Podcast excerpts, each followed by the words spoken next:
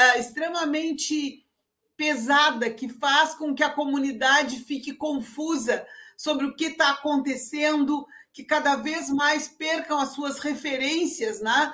considerando uh, a principal bagunça que o líder, né? o dito líder da, da nação, uh, tem feito na cabeça das pessoas. Né? Então, eu sei que vocês estão com a pauta cheia e cheia de assuntos, e vamos lá, vamos para discutir, vamos para conversar, dar uma boa noite especial às pessoas que já estão aqui uh, interagindo conosco né? Uh, nessa live. Vamos estar conversando aí, então com a comunidade. Muito bom. Eu Obrigada, aqui... pelo espaço. Perfeito, Darlene. Eu quero aqui iniciar a nossa, nossa transmissão primeiro, no primeiro assunto. Não tem como ser diferente. Essa foi uma semana atípica. A semana toda girou em torno do dia 7 de setembro. Como nós sabemos, o 7 de setembro tradicionalmente é aquele, aquela data em que comemoramos a independência, louvamos a pátria, dos desfiles militares, dos desfiles escolares. Só que dessa vez não teve nada disso. Teve toda uma preparação com ameaças de golpe, com uh, uh, áudios, com líderes ligados aí ao grupo sertanejo, aos grupos dos caminhoneiros, e culminou com esta fala que quero escutar Tiago Teles na sequência sobre esta fala aqui. Nossa democracia e ameace a nossa liberdade. Dizer a esse ministro que ele tem tempo ainda para se redimir.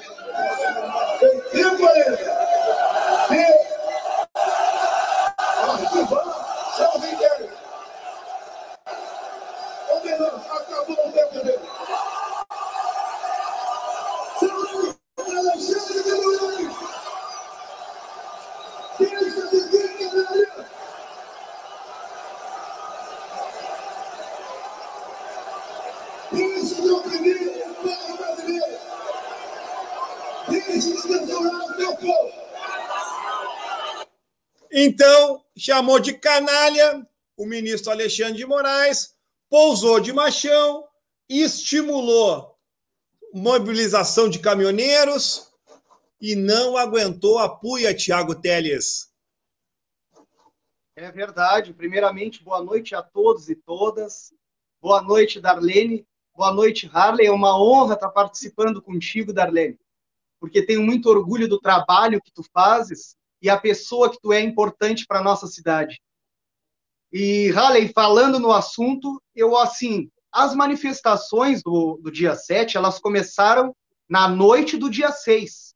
E aquela, aquele início de manifestação me fez lembrar muito as manifestações dos profissionais da educação, que são sempre recebidos ou terminam as suas manifestações abaixo de balas de borracha, bombas e gás de pimenta. Geralmente é assim as manifestações dos profissionais da educação.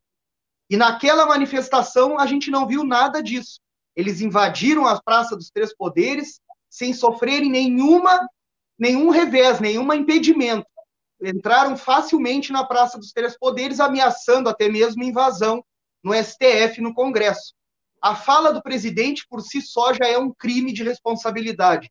Quando ele ataca uma das nossas instituições, ataca o STF e ataca um dos ministros, colocando em risco a vida do ministro Alexandre de Moraes incitando através de discursos de ódio. É muito triste nós vermos um dia que é um dia para comemorarmos a, a, nossa pátria, para nos unirmos, vermos desfiles da escola, desfile, desfiles militares, que é geralmente o que nós fazemos. Mas nesse dia ficou marcado apenas um discurso de ódio e crimes que foram cometidos. Crimes que foram amansados pelo presidente da Câmara e pelo presidente do Senado que deveriam ter tido uma resposta mais à altura, que a gente não viu. Porém, acredito que a gente deve sim ficar atento ainda, mesmo que ele tenha recuado nesse momento. Darlene, um 7 de setembro atípico, onde a ideologia política e a pauta de um grupo político que está no poder hoje, que representa em torno de 20, 25%, tomou conta do sentimento da pátria. Até se uhum. discute muito, né? a bandeira brasileira, o verde e amarelo, foi assimilado apenas com o viés político. Eu repeti, eu vou repetir aqui, não teve. Na verdade, foi distorcido, né, Harley? Distorcido, eles, distorcido. Eles, eles, eles se apropriaram Né? E quando a gente fala, normalmente, historicamente, o 7 de setembro, ele é esse espaço dos militares mostrarem, se mostrarem para a comunidade como uma forma de integração com a comunidade. Né? E neste momento, a, a gente percebe é, essa ideia do patriotismo sendo mal utilizada, né? onde as pessoas se apropriam da bandeira, das cores da bandeira, né? para levantar uh, pautas e bandeiras que não são as pautas da democracia, que não são as pautas que se preocupam realmente com a nossa pátria. Quando eu falo com a nossa pátria, isso inclui, né, meninos? Inclui o povo que vive aqui. Né? No momento, né, e hoje eu via, a, vendo as notícias, né, uh, nós estamos com quase 600 mil mortes. Isso significa, eu gosto sempre de comparar para mostrar para as pessoas, né, para ficar mais fácil a interpretação, é como se Pelotas e Rio Grande desaparecessem do mapa, como se nós não existíssemos mais, né, falando aqui. E aí isso não vem à tona. Nós temos um, um combustível no preço que está. Agora vocês imaginem, meninos, vocês que são espertos, vocês os dois e todos os outros que estão assistindo aí. Vocês imaginem os caminhoneiros né, é, que sofrem exploração dos, dos seus patrões, né, que, que têm um frete cada vez mais ajustado com o preço do combustível, com o preço do gás para fazer a comida e uma série de coisas. Os caminhoneiros, trabalhadores, estariam preocupados com o STF. E eu acho que a gente precisa fazer essa reflexão. Né? Os caminhoneiros estão preocupados, eu tenho assistido e conversado com caminhoneiros, estão preocupados sim com a, com a, com a inflação, estão preocupados com a suba do combustível, né? com a suba da energia. Então, o que a gente vê tristemente nesse 7 de setembro porque é tão bonito, é bonito ver os desfiles militares, cívicos militares, né? Uh, os desfiles das escolas, a comunidade, as escolas se apresentando para a comunidade. Não. A gente vê um povo que está insuflado, insuflado por um líder que conduz mal a nação, que não está preocupado com a melhoria de vida das pessoas, né? Uh, distorcendo, então, o que, que é essa ideia do patriotismo, e pior, da democracia que garante a nossa sobrevivência como nação.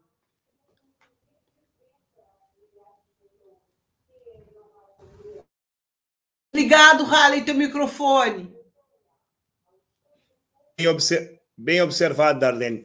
Eh, nós falamos aqui do dia 7, só que no dia 8, alguns caminhoneiros acharam que era para dar o um golpe e foram fechar. Só que o detalhe é o seguinte: caminhoneiros sempre ligados ao agronegócio e também ligados a grandes transportadoras, mas tomaram conta de algumas estradas.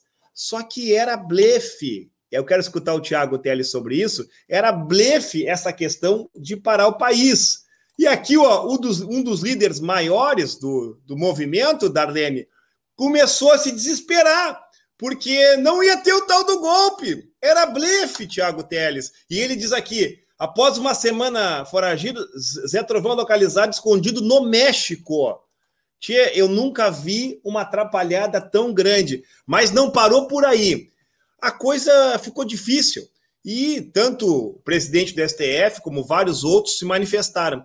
E hoje, no final do dia, o Bolsonaro apresentou esta carta aqui, que está um pouquinho desfocada. Vamos ver se eu consigo aumentar para que o pessoal mas possa. O, Halley, enquanto tu aumenta, mas o Zé Trovão pediu, pediu que o Bolsonaro se manifestasse, né? Ele deve estar respondendo a ele aí. Ó, então a carta aqui é um pedido de desculpas que o Bolsonaro faz por ter feito aquela fala que eu publiquei aqui no início, né? E tu sabe quem é que escreveu a carta? Quem é que ajudou ele a escrever a carta?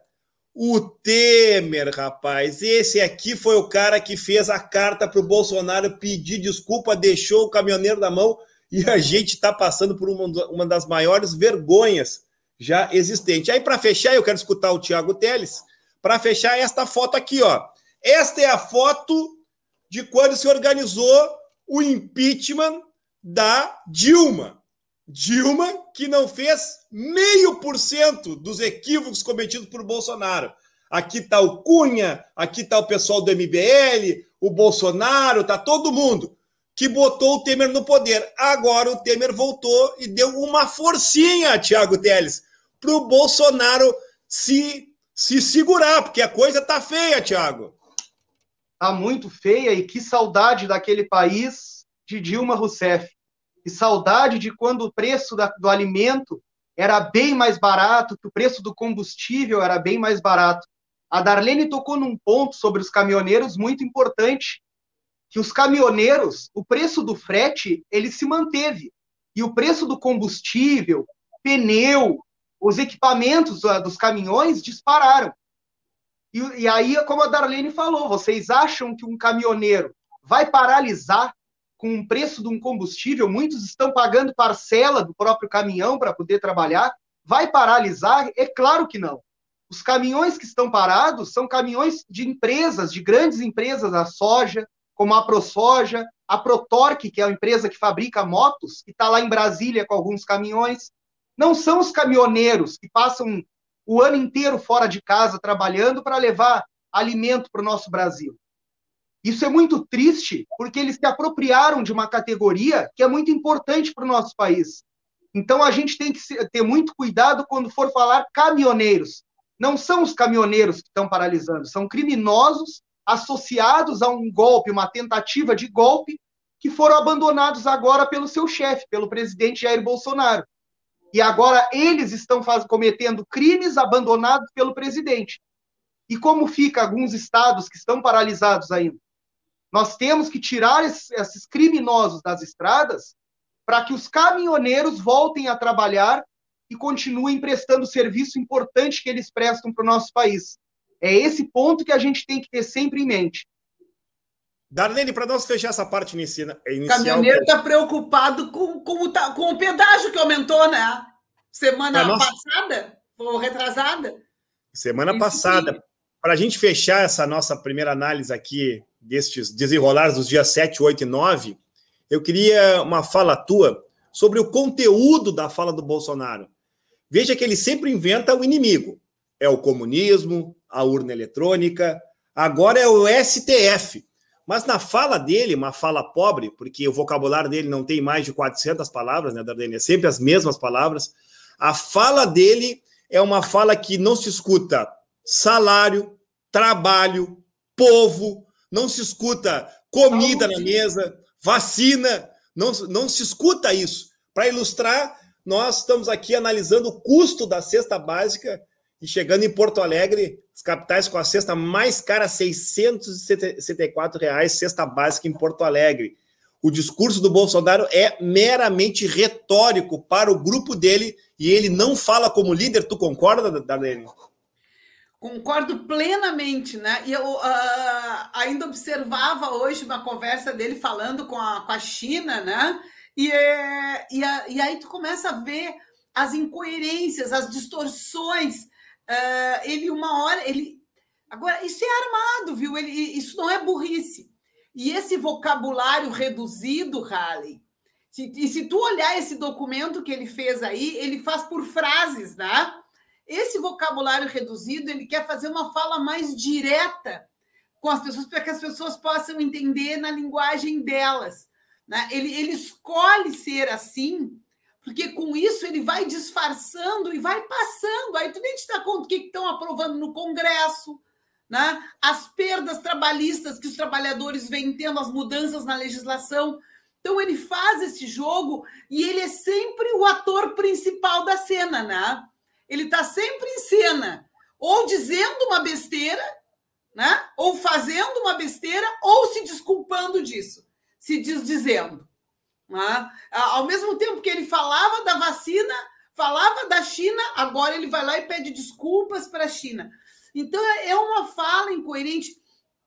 E a gente precisa assim aprofundar isso, né? É, observar mais isso, porque como que uma pessoa assim, que nós estamos notando e observando isso que eu estou dizendo e outras tantas coisas que vocês já falaram, como a população não enxerga isso? Então, não é a população que não enxerga, é uma parte fanática da população que consegue fazer um barulho, porque a pesquisa mostra isso, né? Consegue fazer um barulho tão grande que parece que é uma multidão. Ele bota, por exemplo, os caminhoneiros, que parece que são os caminhoneiros. Na verdade, não, são os patrões dos caminhoneiros que praticamente obrigam né, e colocam seus caminhões lá com os seus empregados para fazer esse barulho. Então, que tamanho é isso e que fanatismo esse homem, com esse vocabulário estreito que a gente está dizendo, né? Uh, com essas ações que diz e se diz, diz todo momento, como é que essa pessoa consegue se manter?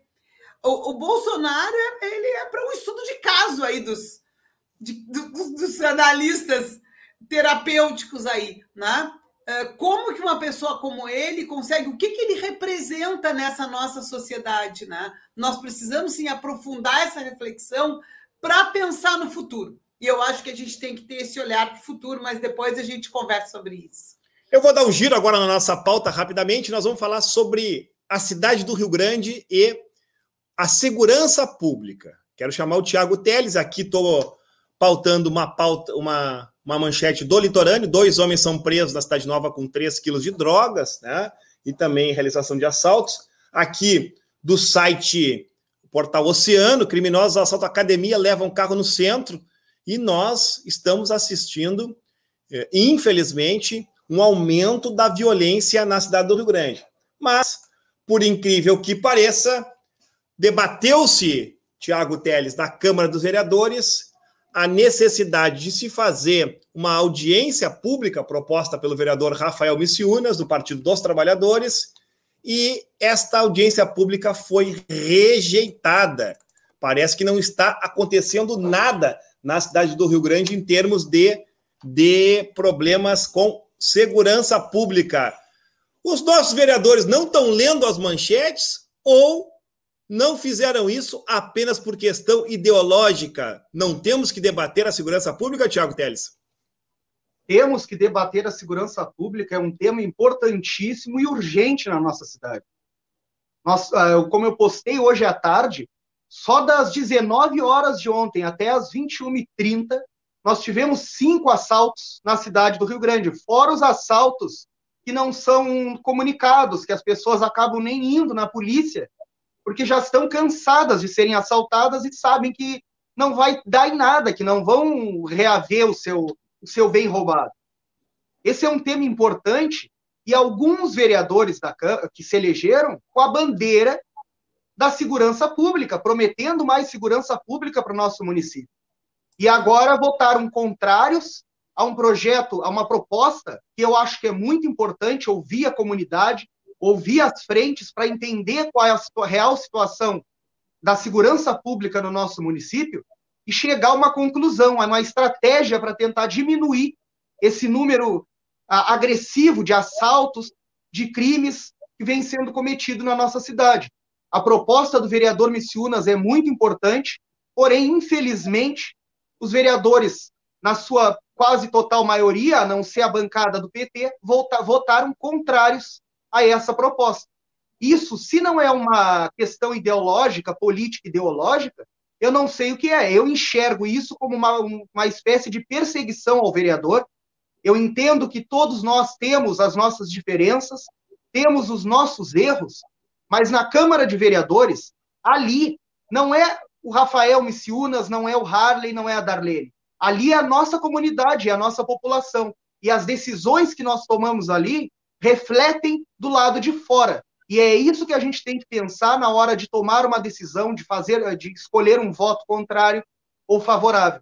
E esse voto contrário à proposta do Rafael Missiunas foi muito ruim para a nossa cidade, pois a cidade precisa ser ouvida para entender quais os problemas e aonde a gente tem maior número de criminalidade. Darlene, quero te colocar três questões sobre esse fato só deixa eu comentar com uh, o que o Thiago estava falando. Olha, eu estava falando em incoerência do presidente, né? Mas olha a incoerência da Casa Legislativa, da Casa do Povo, da Casa da Discussão, né? uh, do parlamento, de falar, né? De falar, de falar. Como é que não quer discutir? Como é que não quer conversar sobre um tema tão importante e necessário? E sabe que a questão da segurança, Halley, em qualquer pesquisa que tu fale com a comunidade, quais são os pontos mais importantes, mais necessários né, de cuidado, a segurança ela sempre está entre os três primeiros uh, mais importantes. Né? Então, como é que não querem discutir segurança pública? Eu queria provocar exatamente isso, tu já iniciou a resposta. É, do, tu participou do governo. Nervosinha. Claro, tu participou do governo, tu lembra de, do projeto policiamento comunitário. Esse é o primeiro aspecto, né? Chegou a se dizer que o prefeito Alexandre que encerrou o, um absurdo. O prefeito Alexandre, ao longo do governo Tarso, tu acompanhou isso, ele introduziu o policiamento comunitário aqui e a, esse, esse projeto acabou terminando porque o Sartori, o governador do PMDB, ele mudou as condições do programa uh, Polícia Comunitária. Mas tu colocou o segundo ponto que eu ia estabelecer. Os argumentos para rejeitar é o fato de que não, não precisa fazer audiência pública. Eu faço uma visita no gabinete, lá com o fulano, com o ciclano, e vou resolvendo aqui, porque nós não vamos conseguir policial, porque nós não vamos.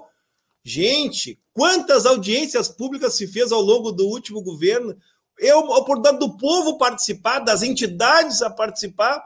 Como é que nós vamos negar isso? Que eu queria escutar essas duas questões, o policiamento comunitário e a questão da falta de democracia, de participação popular na decisão da maioria dos vereadores que reprovou o requerimento. Eu estava lembrando aqui, né? Tá, o Tiago estava falando, eu estava lembrando do policiamento comunitário, né? A importância que foi esse projeto. E eu estou vendo que tem pessoas que estão participando aqui, que participavam das reuniões, né? Nós tivemos, uh, se não me falha, foram 14 núcleos uh, aqui em Rio Grande do policiamento comunitário, com reuniões na vida, eu lembro reuniões na querência, reuniões na barra, na, uh, discutindo com a comunidade, onde a brigada ganhava um papel de cuidado mesmo, né? E de, de construção de cidadania. Né? Os, os brigadianos eles eram respeitados pela comunidade não pela, apenas pelo uso da farda, mas pelo cuidado que eles tinham com a comunidade.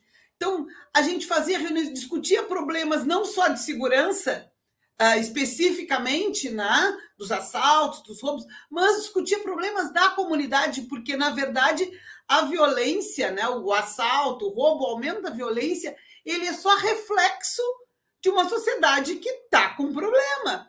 Né? Então, nós precisamos trabalhar também nas causas. Né? É, eles participavam da vida da comunidade, na escola, né? da, na associação de bairro. Então, isso é, fazia a diferença na vida da comunidade. Daí eu sei que tem pessoas que estão nos assistindo que participavam dessas, uh, dessas reuniões e dessas discussões. E aí é o jeito de pensar, né, Halley? Entrando na outra, na outra questão que tu coloca. Nós pensávamos a, a gestão e pensamos a gestão para um futuro, né? e os governos do PT uh, pensam uma gestão trazendo a comunidade para perto, discutindo com a comunidade, ouvindo a comunidade e, mais do que ouvindo, né? respeitando essa escuta. Né? E quantas coisas nós aprendemos com a comunidade e podemos mudar, não só na, no policiamento comunitário, mas também no orçamento participativo, nas comissões de acompanhamento das obras. Foram coisas que a comunidade foi se destacando e também nos ajudando. E, e fomos também aprendendo com a comunidade. Isso tem que ser exemplo. E, e uma casa legislativa que não pensa em ouvir o povo não merece o voto do povo. Uma casa legislativa que pensa que vai resolver sozinho num telefonema, porque eu sou amiguinho do fulano, né? já esse fulano já não tem que ser respeitado, porque ele tem que ouvir o interesse da comunidade, não o interesse de A ou B. Né? Quando o Estado governou, uh, e aqui a gente falando no policiamento comunitário, o, o governo era, era o governo do Tarso Genro, ele não, ele não deu policiamento comunitário só para os governos do PT, ele deu para todos. O Lula, quando governou o país, e a Dilma, Ele não distribuiu política pública apenas para os governos do PT. Pelo contrário, né? ele realmente respeitava a federação e todos eram. eram a política pública era distribuída para todos uh, just, de forma justa e igualitária. Então, é, é, é nisso que a gente acredita. Né? E quando a gente vê uma Câmara de Vereadores, eu tenho vergonha disso, da minha cidade fazer isso, entendeu? Darlene, eu quero aqui registrar que são 21 horas 35 minutos. Nós estamos ao vivo pela TV Mar, pelo YouTube, pelo Facebook. Eu quero agradecer aqui, são centenas de mensagens, muita gente te cumprimentando, dizendo que é tua fã, que gosta de ti, estava com saudade tua. Um abraço forte aqui, José Ricardo Estigarriba, o Ricardo Amaral, Rose Amaral, Luísa Teles, a Xéria, Débora Vaz, o Tiago França. Eu vou registrar o nome do pessoal aqui que está interagindo. O Rodrigo Mafalda, o Flávio Lemos, a Tânia, a Regina Rocha, Hélio Abreu. Olha, Dalene, já é talvez a segundo programa com mais audiência pela rede social. Tu só perdeu para o senador, o senador Humberto Costa, que nós botamos aqui, e o, e o Henrique Fontana veio, quando descobriu do Humberto Costa, então eu vou no programa também. também. Vou junto. Veio junto também. Mas eu quero agradecer, eu vi que o João tinha posto ali, que era meu fã, né? Uh, eu quero agradecer esse carinho das pessoas, né? E dizer que a gente constrói isso junto. Na verdade, a gente foi construindo uma relação e uma amizade com as pessoas através do nosso trabalho, através uh, dessa escuta para a comunidade, do respeito que a gente tem pelas pessoas. Né? Ó, o Paulinho está colocando aqui sobre os núcleos. Exatamente, ele está lembrando aqui que nós já tínhamos discutido com o Tarso a questão dos núcleos no interior, né? Uh, em Povo Novo. E depois foi retirado isso na. Era no Taim e Povo Novo, se não me falha a memória, e depois foi retirado isso no governo Sartori infelizmente. Assim como outras tantas coisas uh, foram desfeitas né, de políticas públicas. Olha, a Marisa Monteiro coloca, Darlene, tens a minha admiração. Olha, o pessoal todo aqui, vamos parar Obrigada, de. Marisa, é, é muito elogio. Vamos, vamos tratar um pouco da pauta aqui. Eu quero trazer mais um assunto. Tiago Teles, você também acompanhou isso, depois quero escutar a Darlene. Vocês lembram que em março, em março deste ano, às vezes a gente esquece das coisas, né, Darlene? Mas em é. março deste ano, o prefeito Fábio Branco e os seus vereadores que apoiam a prefeitura tiraram o direito de isenção na passagem urbana que as pessoas com mais de 60 anos tinham. Era um direito que o prefeito Alexandre tinha aprovado, tinha encaminhado para a Câmara e aprovado, e o prefeito Fábio Branco, quando assumiu, fez alguns cortes. Esse foi um. Ele determinou que entre 60 e 64 anos, só quem está no cadastro único. Ou seja, que reúne aquelas condições de vulnerabilidade. Mas há pessoas também em condições de necessidade que usavam esse cadastro. Pessoas que têm, às vezes, uma aposentadoria uh, de salário mínimo e meio, que o transporte lhe propicia o deslocamento, né, Darlene e Tiago. Pois bem, lá em março, o prefeito Fábio Branco mandou para. e a lei foi aprovada. Eu estou trazendo esse ponto aqui e o Tiago vai me corrigir. Nós debatemos esse ponto aqui nas primeiras edições do programa Liberdade de Opinião. Foi dito que conforme passasse as questões da pandemia e a cidade voltasse a ter circulação, voltaria a isenção do, a partir dos 60 anos. Mas parece que isso só ficou no discurso, Tiago Teles. Ouviu falar que vai voltar aos 60 anos? Não ouvi. E é aquela coisa, né, Halley?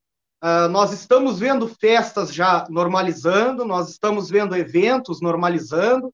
Que bom que está normalizando, porque é sinal que as coisas estão melhorando, claro, com os devidos cuidados, mantendo os cuidados ainda.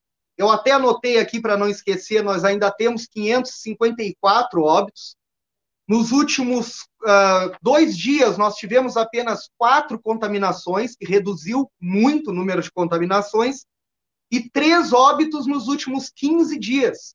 O que ainda é triste, são três vidas, mas já é uma redução drástica no número de óbitos. Se isso está acontecendo, se nós estamos vendo que as coisas estão melhorando, por que o prefeito já não começa a cumprir com as suas promessas. Eu me lembro até hoje do Aker Pomar, do Porto Aker Pomar, que o Fábio Branco ia fazer lá de 2012, até o Halley, naquele tempo, tinha postado algo sobre isso, em 2012, sobre o Aker Pomar, que ele estava negociando, mas na verdade aquilo era apenas para conseguir votos para se eleger. Infelizmente, não existiu o Aker Pomar. E assim é que funciona o atual prefeito. Ele promete e não cumpre. Nós temos que ter, como a gente discutiu na última live, palavra com aquilo que a gente fala. Principalmente quando a palavra é dada para a população.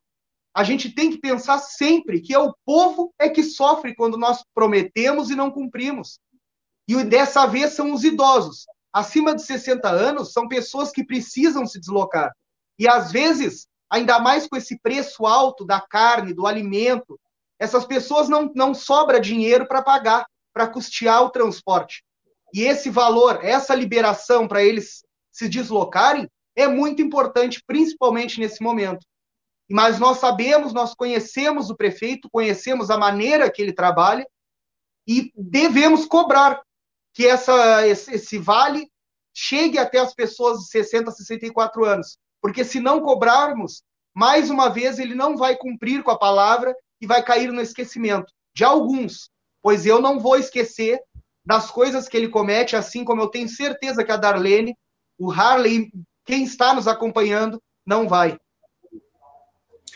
Uh, Tiago, agora eu te falando, eu lembrando, porque a gente acompanhou, né? Fez isso, encaminhou para a Câmara o quanto foi importante isso uh, para esta população acima de 60 anos, né?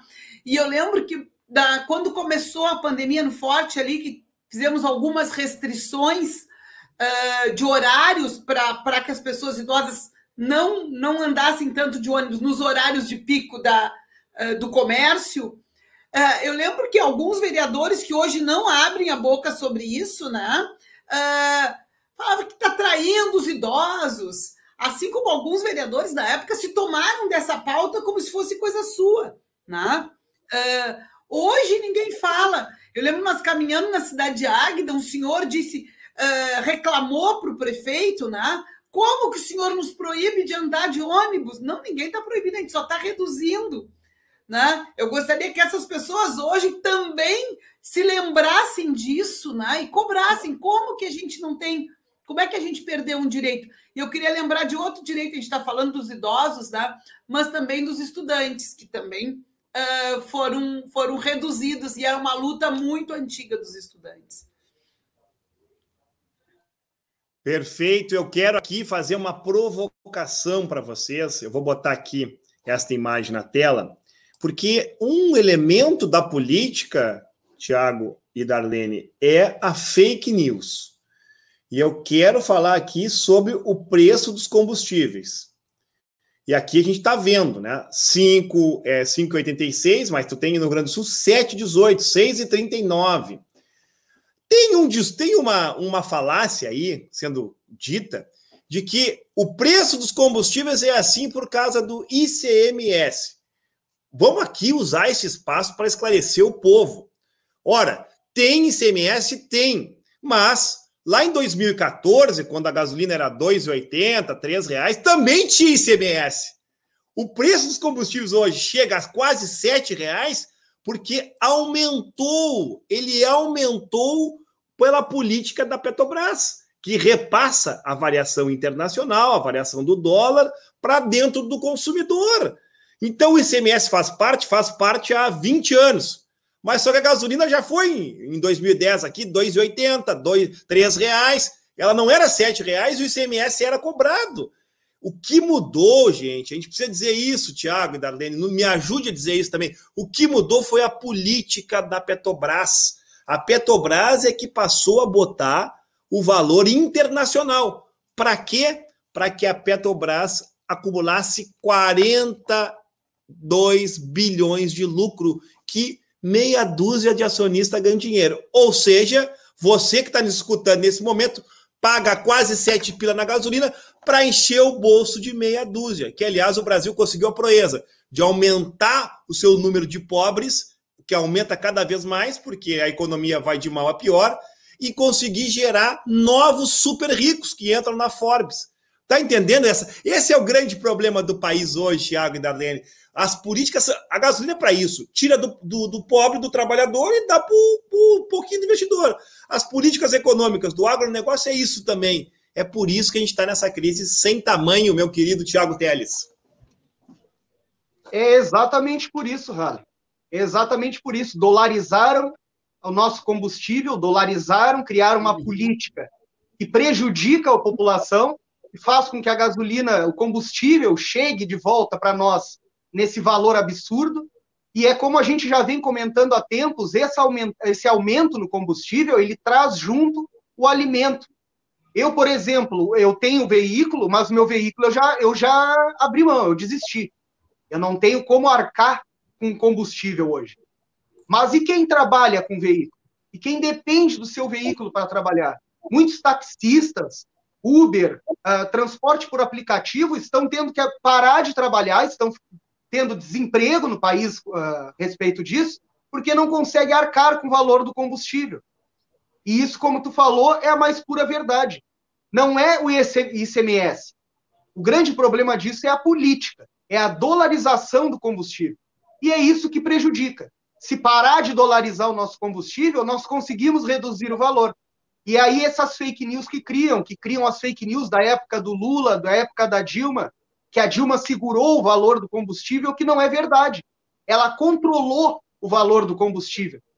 Ou ao contrário do que o Temer fez e ao contrário do que o Bolsonaro vem fazendo. E aí cria essa fake news para a população para acharem que o culpado são, é os governa, são os governadores. E na verdade não é, na verdade é a política de governo que está sendo implantada no país. E tem gente que defende. Mas essa é um pouco a prática do nosso presidente, né? Ele sempre procura jogar a culpa para alguém. Né? Na pandemia, ele fez isso o tempo inteiro. Uh, e, aí, e aí também, né? Ele, ele joga a culpa para não estar tá nele.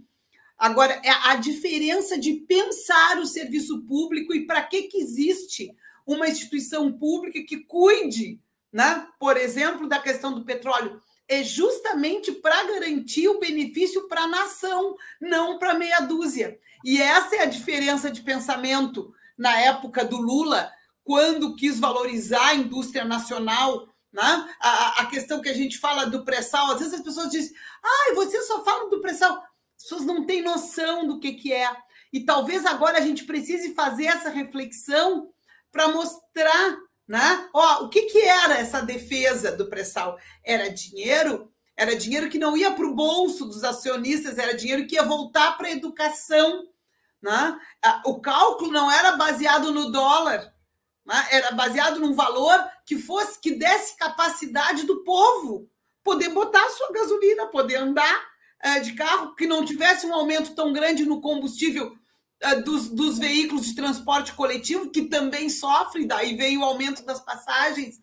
Então, é uma lógica de pensar. Uma lógica pensa para o povo, para o benefício do povo, né? que é por isso, é um, por isso, quando as pessoas confundem, né? eu gosto sempre de lembrar de. Por isso se fala de socialismo, né? é de pensar no social, eh, é de pensar no conjunto da população. Ah, e a outra olha, lógica olha... é a lógica de pensar no lucro, no bolso de quem ganha, e o povo que se dane. Só que isso mata a todos, isso é autodestrutivo. E é isso que as pessoas têm que, que entender. Né? E por Vamos resumir, gente... Danelli, vamos resumir. Tu paga 7 na gasolina, tu que está me assistindo aí, tu paga 7 para Petrobras dá 42 bilhões, está aqui a manchete. 42 bilhões de lucro que vai para a mão ali do Pactual, do Santander, do Itaú. Tá aqui a reportagem, ó. Tá aqui a reportagem que, de, que coloca exatamente isso. Né? A gente está pagando a gasolina para passar para alguém, para o topo da, da pirâmide, está ganhando dinheiro. E aí, para notar isso tudo, eu quero discutir sobre isso. A gente tem essa manchete aqui, ó: 19 milhões de pessoas passando fome é o país que voltou a ter exclusão social, fome, dificuldade, e não tem política para isso, nem no Brasil, nem em Rio Grande. Aqui quero denunciar isso, Darlene. A política de assistência social que nós tínhamos sólida no governo do Alexandre, ela terminou. Durante a pandemia, nós tivemos a, a, a questão da política de segurança alimentar. Isto terminou, Darlene. Ah, isso é de doer, né, Harley? Isso é o que continua me movendo nessa luta, né? É o combate à fome, é o combate à miséria, é, é poder pensar que nós precisamos mais do que nunca de um governo uh, que tire as pessoas da, da, da, fome. Isso é tão simples de falar, né? E as pessoas gostam de fazer uh, as doações, da solidariedade, mas a gente precisa muito mais do que isso. Quando a gente fala por que, que a gente tem que se envolver com política, a gente precisa lutar para ter política pública que garanta a sobrevivência das pessoas com dignidade. E é isso. Uh, eu lamento aqui em Rio Grande a gente vê o aumento da fome. Né? Quando a gente fala que aumenta a violência, aumenta a violência porque aumentou a fome, porque aumentou a pobreza. Isso é consequência natural. Então, nós precisamos atuar uh, nesta base. Né? Nós não podemos perder de vista, né? apesar da gente trabalhar e trabalhar o tempo inteiro com a solidariedade, com a ajuda, com a arrecadação. Fala nisso, já vou, já vou fazer uma propaganda aqui para quem quiser e puder ser solidário. Neste final de semana, o Comitê da Cidadania está fazendo uma mobilização, Comitê de Ação da Cidadania, que nasceu lá com o Betinho, né? na década de 90, aqui em Rio Grande, continua atuando uh, nessa linha da solidariedade, mas mais do que isso, a gente precisa garantir consciência nas pessoas, né? que, não, que não basta apenas a gente dar uma sacola, a gente precisa ajudar nessa consciência de que nós precisamos de política pública, que garanta dignidade para a vida das pessoas, que garanta trabalho, porque não tem ninguém nesse mundo que não gostaria de poder se sustentar. Né? A gente fala, ah, os caras não trabalham, são malandros, vivem, vivem de doação, porque não tem o que fazer. Né? A gente costuma chamar isso no serviço social de estratégia de sobrevivência. Né? E as pessoas acabam se acomodando com, uh, com essa estratégia de sobrevivência, porque não tem outras perspectivas. Né? Mas eu acredito que exista, sim, perspectivas e que existem, nós já mostramos, com todas as falhas que podemos ter tido né, uh, no, nos governos do PT. Nós mostramos que a gente se preocupa com o povo, que a gente se preocupa uh, com quem tem menos. E outro dia o Lula deu um exemplo tão simples, né? E eu quero resgatar esse exemplo aqui. Numa entrevista, acho que foi para a Thelminha. Uh, tão simples quando fala de por que, que a gente se preocupa mais com os mais pobres. Isso não significa que a gente tenha quem tem mais grana, né? Como inimigo. Né? E ele deu o exemplo de uma mãe.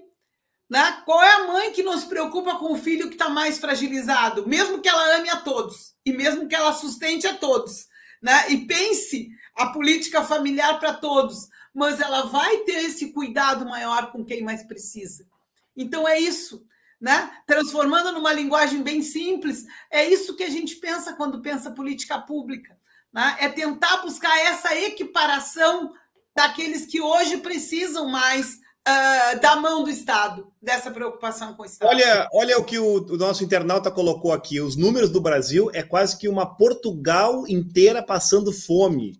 Eu digo que o, o é programa. Verdade, Rafael. Esse programa, Darlene, ele é feito pela interação dos nossos internautas. E tu, depois tu pode conferir, tu e o Tiago, nós estamos falando nesse momento para 5.300 pessoas. E às vezes tu diz que eu sou exagerado, mas pode pegar o print e vou mandar no WhatsApp de vocês. São 5 mil pessoas nos assistindo nesse momento, a responsabilidade. E o pessoal interagindo de uma forma muito bacana. Quero agradecer mesmo de coração. Eu vou colocar aqui o, o Carlos eu perdi Rudinei. um pouco o ritmo. Eu não estou conseguindo dar conta de falar e ficar lendo, mas eu gosto de é. ficar lendo. E eu que Olha, fico falando. O Rudinei aqui, ó, o Rudinei que está na tela, Harley. O Rudinei Ele é da Associação de Bairro. Ele, ele era da da, da, atuava no policiamento comunitário, é, era da CAP, que cuidava também das obras ali da Vila Maria. Então, a comunidade, quando tem espaço, ela responde, né? Isso que é bonito. É, é tu ver a cidadania fluindo uh, lá, na, lá no bairro, né? Olha, Rosa, espero te ver na frente da administração da nossa cidade. Ah, obrigada, Rose. Olha o nosso, nosso vice-presidente da OAB, né, futuro presidente da OAB do, de, da cidade do Rio Grande, interagindo com a gente. A nossa querida Luísa também sempre interagindo aqui com a gente, né, Tiago? Sempre aqui dialogando. Então eu quero assim, ó, são 21 horas e 54 minutos. Passou muito rápido, tinha muita coisa para a gente falar. Eu não coloquei aqui o vídeo do pessoal do Bolsonaro recebendo 100 reais para ir na manifestação. Não deu tempo, mas a gente vai botar na próxima edição. Muita coisa para falar, Tiago. E a gente já está com o programa encerrando. Vamos aproveitar esses últimos minutos para considerações finais, mas eu quero escutar um pouco da Darlene. Darlene, a pessoa está perguntando muito aqui, o que, que tu está fazendo aí de, depois dessa tua experiência, né, como, como candidata, 34, quase 35 mil votos, mais, mais, mais pressão. Eu costumo dizer, a Darlene é a mulher rio-grandina que mais recebeu votos na história do município. O nosso município, que é o município mais antigo do estado do Rio Grande do Sul, esta guerreira que está aqui na tela com a gente é a mulher que mais recebeu votos da população. Darlene, nesses minutos finais, o que você está fazendo? Isso. Quais são os seus planos? Como é que você está te eu organizando? Não, eu não canso de agradecer isso para as pessoas, né? E quero aqui aproveitar de novo essa oportunidade para agradecer essa confiança, né? E dizer que assim, eu continuo a minha vida, né? Agora, uma vida de aposentada, entre aspas, mas mas trabalhando pela comunidade, continuo atuando no Comitê de Ação da Cidadania, né? Estou junto com, com o Salum, que era do Banco do Brasil, nós assumimos a direção aqui do Educandário Coração de Maria, né? que, é, que faz um trabalho muito bonito com crianças uh, e adolescentes, estamos uh, na direção, então continuamos trabalhando, né? E hoje a gente falava, fazendo esse trabalho de formiguinha, e Rally, aqui na despedida, eu queria dizer, ontem ainda conversava com, com o Beto, com o meu marido, sobre isso. O que foi o dia de ontem? Né? E, uh, 7 8 foi um horror o 7 8, né? Uh, o 7 o tempo inteiro aquela coisa das manifestações e o 8 aquela coisa da ameaça, né? Olha, vão abastecer, vão fechar tudo e aqueles discursos malucos das pessoas Uh, e eu dizendo, eu não quero mais ouvir isso, né? Eu, eu parei. E aí eu quero dizer isso para as pessoas. Eu acho que a gente tem que continuar na luta, continuar firme nas nossas ações. E aqui muita gente que está participando hoje, que está assistindo, são pessoas engajadas nos movimentos. Nós não podemos parar. Agora nós precisamos cuidar também da nossa saúde mental. Chega uma hora que a gente precisa dar uma parada, ver um filme, uma coisa leve, ver que o mundo não é só bolsonarismo. E é isso que eu quero dizer. E aí a gente tem que ver que o mundo não é só bolsonarismo, porque a gente tem que construir, reconstruir esse mundo melhor. Né? E esse mundo melhor, ele está nas ações de solidariedade, ele está na alegria, ele está na música, ele está na arte, né? no respeito aos valores das pessoas. Eu estava lendo outro dia isso. Mais de 85% da população está exausta, está saturada do que está vendo, dessa, dessa briga política, dessa instigação de, de ódio. As pessoas estão cansadas disso. Né?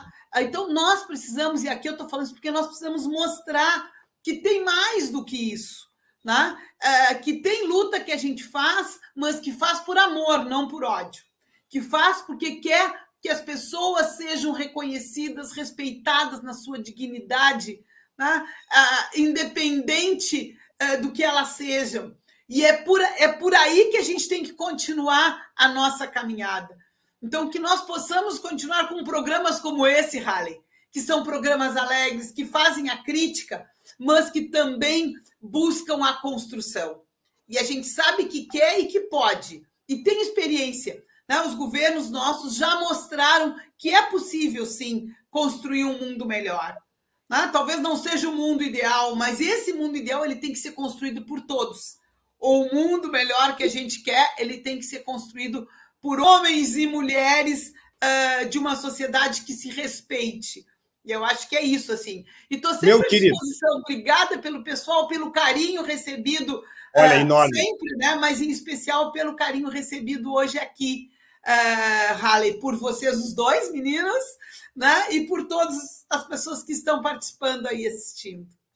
Eu quero, eu quero passar para o Tiago e dizer que o Tiago, para mim, é também simboliza um pouco dessa nossa renovação, né, Tiago?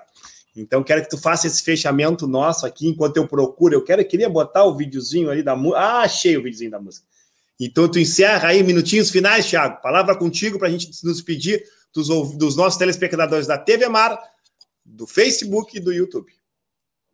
Não, Rale, eu só quero dizer que eu sou, me sinto muito feliz de estar, de estar perto de pessoas como tu, pessoas como a Darlene, pessoas que nos inspiram, que já têm uma trajetória, uma vida política já longa e que nos dão orgulho de saber que existem pessoas assim que estão lutando pelos que precisam mais.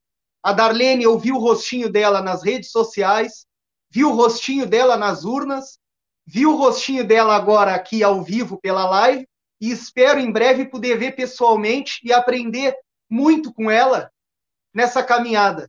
Tenho muito orgulho de ti, Darlene, orgulho da pessoa, de novo, eu repito, que tu representa para a nossa população. Nós estivemos contigo nas eleições e estamos contigo ainda, porque tu é uma mulher corajosa, uma mulher que luta por todos e não só por um ou por outro. E isso é que nos deixa orgulhosos de te ter à frente da nossa comunidade. Legal, Thiago. Nota, nota mil aí para tua fala. Valeu. Me, me, me apresentasse. Obrigada, meu querido. Eu quero dizer isso. Olha, foi um, um programa bombástico do ponto de vista da audiência. Quero agradecer de coração todo mundo que interagiu. A Darlene levantou por demais a nossa audiência. Pode olhar, eu vou mandar os prints para vocês aí no privado depois. É algo que eu não medi o YouTube ainda. O YouTube sempre é, é bem menos. Mas em termos de Facebook, disparou então, quero mais uma vez agradecer, Dalene. Beijo teu coração. Eu vou Obrigada, colocar. meu querido. Eu que eu agradeço vou... essa tua boa energia que sempre mantém tudo. Olha aqui, ó. Vou botar o um videozinho para a gente se despedir com o videozinho que eu queria botar no início, mas não entrou. Comemorar como idiotas a cada fevereiro e feriado todos mortos nas estradas, os mortos por falta de hospitais. Vamos celebrar nossa justiça.